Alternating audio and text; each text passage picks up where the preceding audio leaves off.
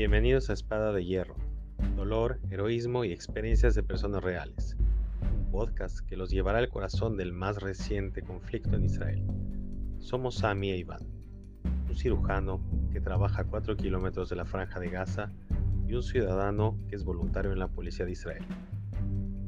En esta serie desplegaremos las capas de un conflicto que es más que simple titulares. Este es un viaje a las historias humanas detrás de la guerra Espadas de Hierro, un momento clave en la historia de Israel, como dijo el primer ministro Bibi Netanyahu, es la segunda guerra de independencia de Israel. Esperen narrativas crudas y sin filtros, a veces historias difíciles de escuchar, pero siempre esenciales para entender la complejidad de lo que está sucediendo.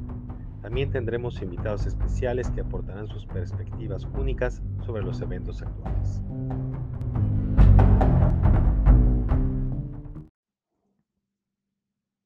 A un mes de que empezó la guerra, quiero compartir algunos pensamientos como alguien que vive acá, que trabaja aquí, que opera aquí, que es doctor en primera línea junto a Gaza y sí, hemos cambiado como, como sociedad, hemos cambiado como pueblo. Algo pasó, algo pasó. Y pasó para bien. Antes de esta guerra que empezó el 7 de octubre, estábamos en un país con una sociedad hecha pomada, una sociedad que se atacaban unos a los otros, protestas multitudinarias, eh, tuvo su clímax en Yom Kippur, en donde hubieron peleas y altercados entre gente que estaba rezando en las calles y gente que no estaba de acuerdo con, con esos rezos y con, y con y con separación, que, hombres aquí, mujeres allá. Este, 28 puntos de peleas hubieron en, eh, en, Tel Aviv, eh, al punto que llegó a la Suprema Corte y sacaron un, proyecto de ley de que en espacios públicos no se podía tener mejitza, o sea, no se podía tener rezos eh, con hombres y mujeres separados físicamente, o sea, con una, una línea que de hecho la mejitza que tenían eran banderas de Israel, y eso le llamaron eh, eh y eso los llevó a hacer problemas y eso iba a ser aplicable a partir de, de Torah. En Simchat Torah, eh, que se baila con la Torah en las calles, eh, iba a ser aplicable todo este proyecto. Y exacto, en Simchat Torah, por cosas del cielo, no se aplicó por razones obvias. Entraron más de mil terroristas a los kibbutzim a las ciudades del sur, eh, entraron, asesinaron personas, familias, entraron casa por casa, eh, mataban gente, misiles por todo el país. Eh, los terroristas entraron en las ciudades de Erot, tomaron la estación de policía, em, violaron mujeres, descuartizaron niños enfrente de sus papás, agarraron viejitos y secuestraron más de 240 personas hacia Gaza, niños, viejitos, enfermos, jóvenes. Em, bueno, todo eso son cosas que ya todo el mundo sabe, no tengo que, repetirlo. Eh, era una sensación de miedo horrible. Eh, ese mismo Shabbat yo estaba en el templo, en Simchat Torah. Oímos una alarma, nos fuimos al refugio y salimos, pero pues esto pasa de vez en cuando aquí. Eh, cuando regresé a la casa veo que tengo mensajes en el teléfono de llegar urgentemente al hospital. Mi hospital está en Ashkelon, que es una de las ciudades más afectadas. Está a cuatro kilómetros de Gaza. Estaba con bombardeos constantes, estaba con terroristas dentro de la ciudad. Y obviamente yo tenía que llegar para, poder atender eh, heridos de los kibbutzim, con todo el miedo y un miedo no muy pequeño. Em, me subí al coche y me fui. Y ya estaba oscureciendo. Eh, se veía a lo lejos cuando estaba ya llegando a Ashkelon. Veía solamente fuego, fuego, fuego, fuego, fuego, fuego. De que empezaban los bombardeos en, Gaza. Eh, gracias a Dios que yo no estaba entendiendo qué estaba pasando. Pero cuando llegué al hospital, pues obviamente gente juntando cuerpos y cuerpos, eh, heridos por todos lados, eh, eh, quirófano uno tras otro, uno tras otro. A mí me tocó, cuando llegué, así como llegué, me dijeron a quirófano 2, me cambié y me fui a, a, a operar a un paciente que no conocía, pero había que abrirle la panza porque tenía un balazo en el hígado.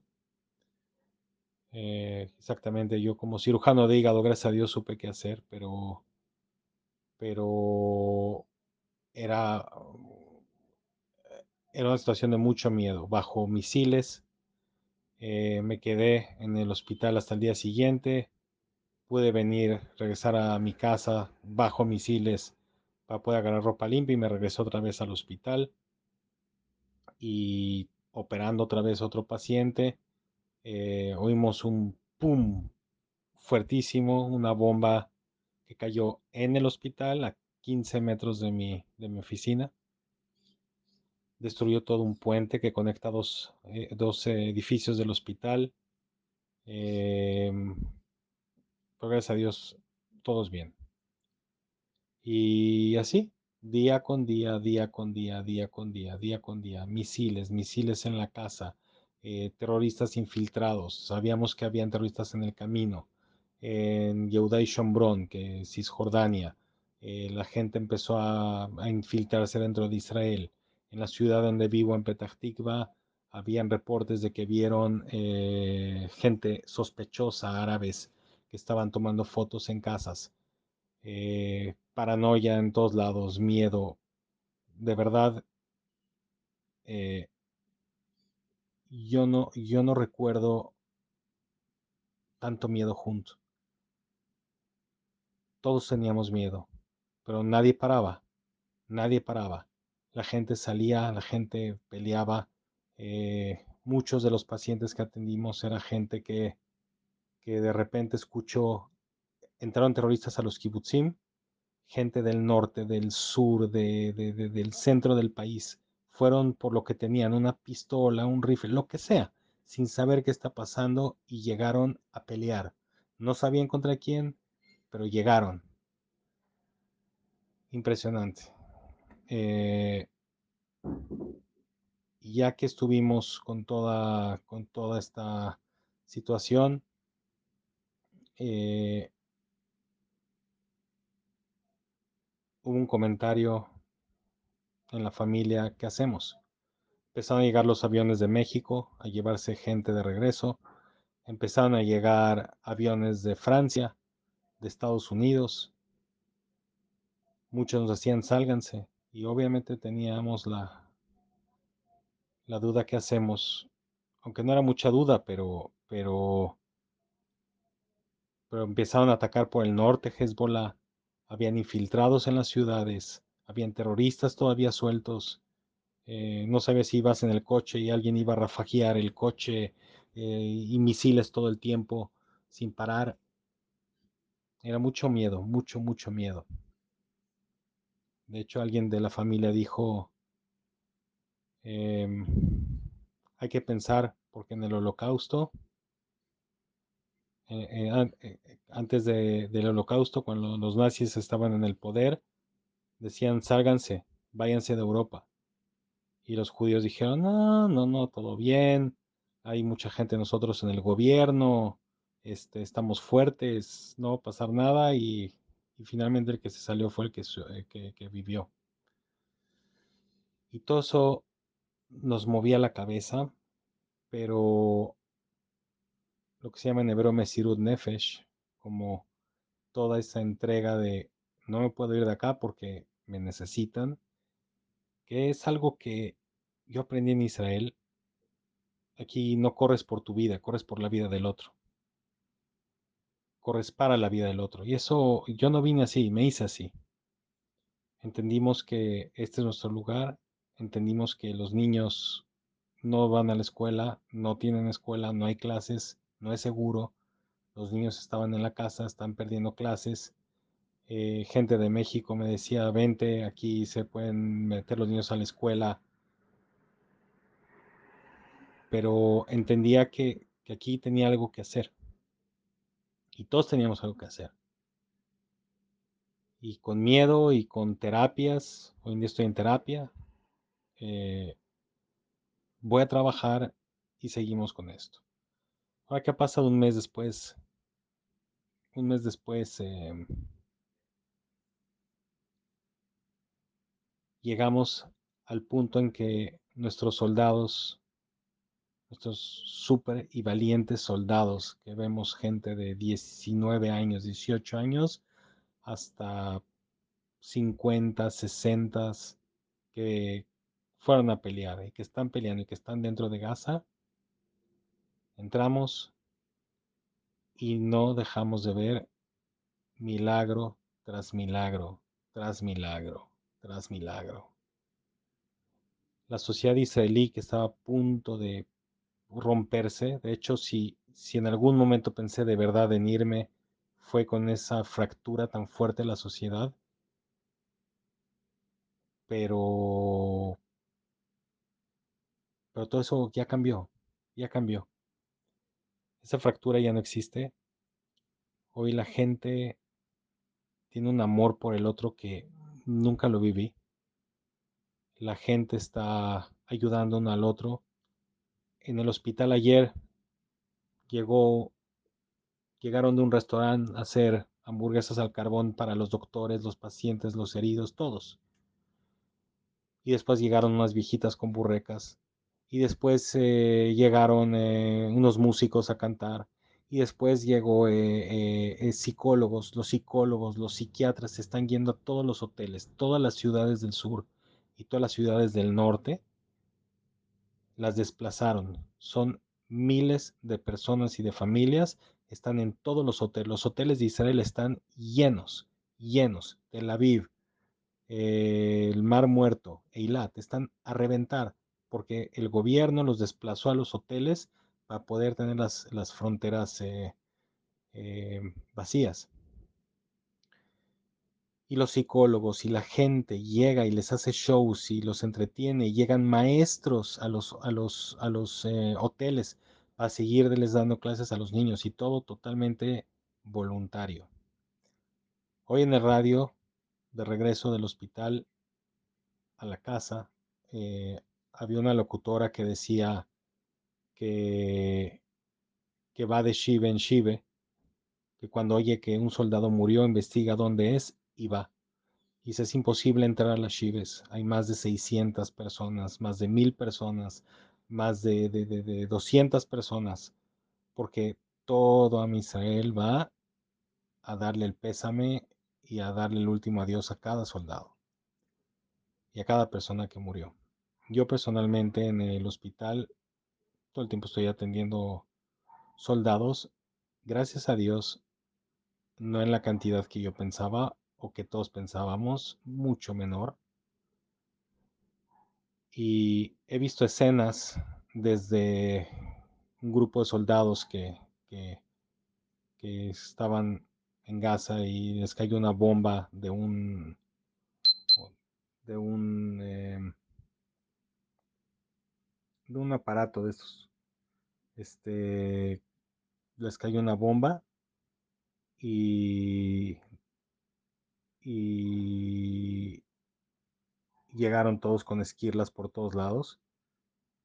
Y era imposible atenderlos porque uno se paraba de la cama y decía, no, no, no, no, a mí no me atiendas, atiende a mi amigo. Y el amigo decía, no, no, no, no, a mí no, no, no, al amigo, al amigo. Y se paraba, ¿y cómo estás? Y no sé qué, y uno se ponía a atender al otro sangrando uno con el otro. A mí me tocó atender a uno de ese mismo grupo, que estaba como, como totalmente ido, ido, ido, ido. Y le pregunto, ¿qué pasó? Me cuenta lo que pasó. Y lo exploro totalmente. Y luego estás perfecto, pero totalmente ido. Me dice, sí, yo soy el Jovesh, el enfermero. Y, y vine porque quiero ver que todos los soldados están bien. Y le digo, ¿en dónde estabas? Estábamos en una casa, tomamos una, una casa, le hicimos base para poder seguir avanzando y ahí cayó eh, la bomba. Eh, en, en, medio de todos. Yo no entendí cómo estaban todavía vivos, pero gracias a Dios. Y le digo, oye, muchas gracias por lo que estás haciendo. Y me dice, no, gracias a ti. No, gracias a ti. No, gracias a ti. Acabamos dándonos un abrazo y sentí como que lo conocía de toda la vida. Y otro de los soldados era gringo y me fui, le hablé en inglés, ¿qué necesitas? Y sentí que estaba hablando con, no sé, con mi primo, mi hermano, mi, mi amigo, no, no sé, o sea, como que ya no existen diferencias, hay una, hay una atmósfera increíble, increíble. Ayer me llegaron cuatro soldados con balazos no, no muy amigables. Eh, a todos les pasaron los balazos al ladito de las arterias. Uno salvó una pierna, el otro salvó un brazo y no les pasó nada. Y el último que llegó llegó con un balazo en el cuello. Cuando llegó, entendemos que un balazo en el cuello no hay, no hay mucho que... de esa magnitud, una bala de guerra. No hay mucho que hacer. Igual llegó vivo, lo pasamos por la tomografía y no le pasó nada, nada, solamente se fracturó un poquito la, la vértebra.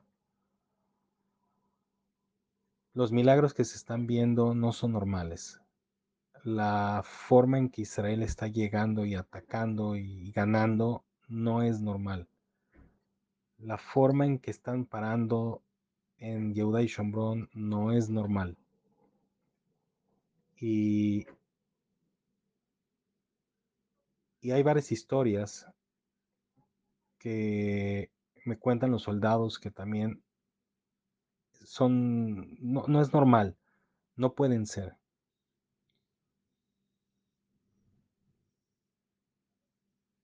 La historia de Israel no es normal, la historia de nuestro pueblo no es normal, la historia de, que nosotros estemos vivos como nación y que estemos en Israel no es normal y que Israel siga existiendo no es normal.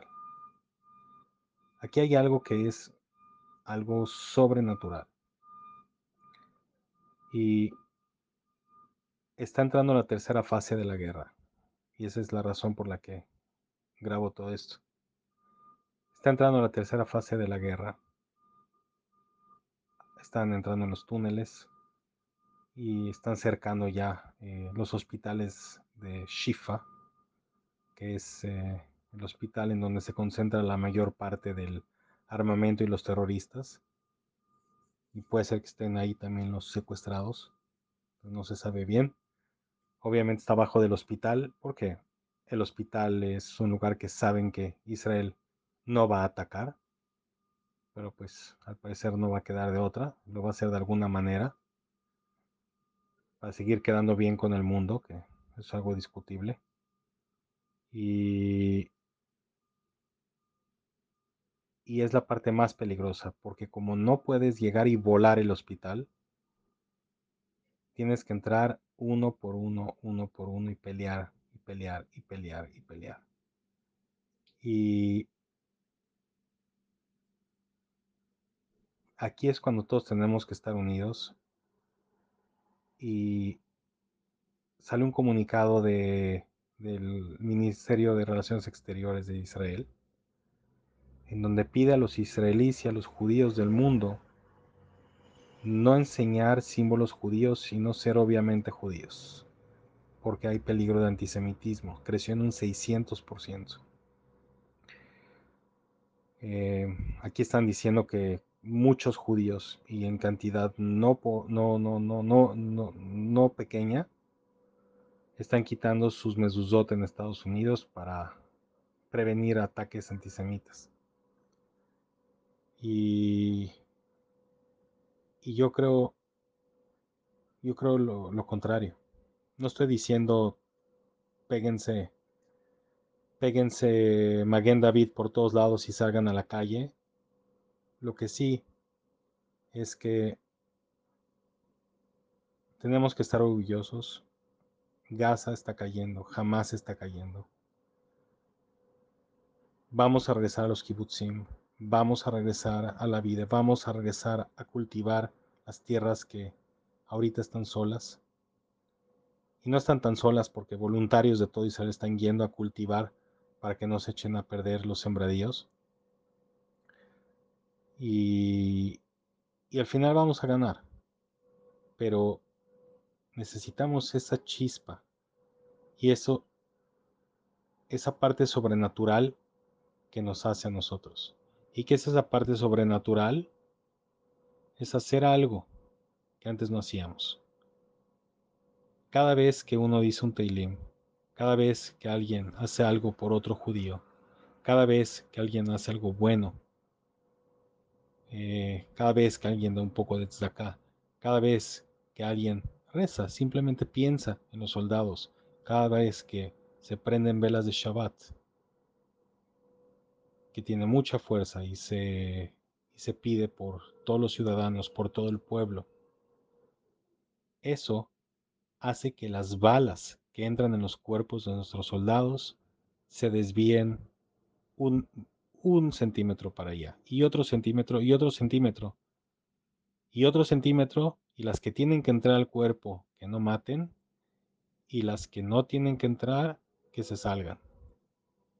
Y también con nosotros, los que estamos en el coche, recibimos misiles a cada rato, que siguen cayendo en lugares que no hicieron daño y que la gente esté bien. Y como somos un pueblo que lo natural no funciona con nosotros, eh, es importante que, que ahora que estamos entrando a la tercera fase, hagamos algo chiquito, algo chiquito, algo chiquito para ayudarnos, algo chiquito para para que todos estemos bien, los de dentro de Israel y fuera de Israel. Al final, cuando conté que yo quería, o que de repente me pasó por la cabeza, vámonos un ratito, que me pasó 15 minutos y se me olvidó. Hoy en día digo, gracias a Dios que seguimos acá. Hoy les puedo decir que el lugar más seguro para el pueblo judío es Israel y así va a ser. Y si las comunidades en el mundo pueden seguir una vida normal y ser orgullosas de ser judías, es porque estamos acá. Es porque somos una nación fuerte. Pero no la hicimos solos. Todos la hacemos. También los que no viven acá. Entonces un favor como alguien que está acá, que está al frente, eh, algo chiquito, algo chiquito. A lo mejor ver un video de un minuto, a lo mejor decir un teilim chiquito, a lo mejor solamente pensar, pensar y mandarnos una braja, eso desvía las balas un centímetro más.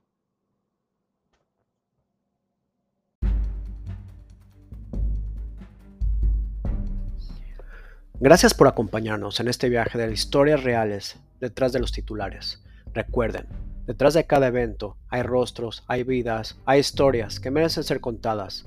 Somos Iván y Sami y ha sido un honor compartir esta narrativa con ustedes. No olviden suscribirse para no perderse en los próximos episodios.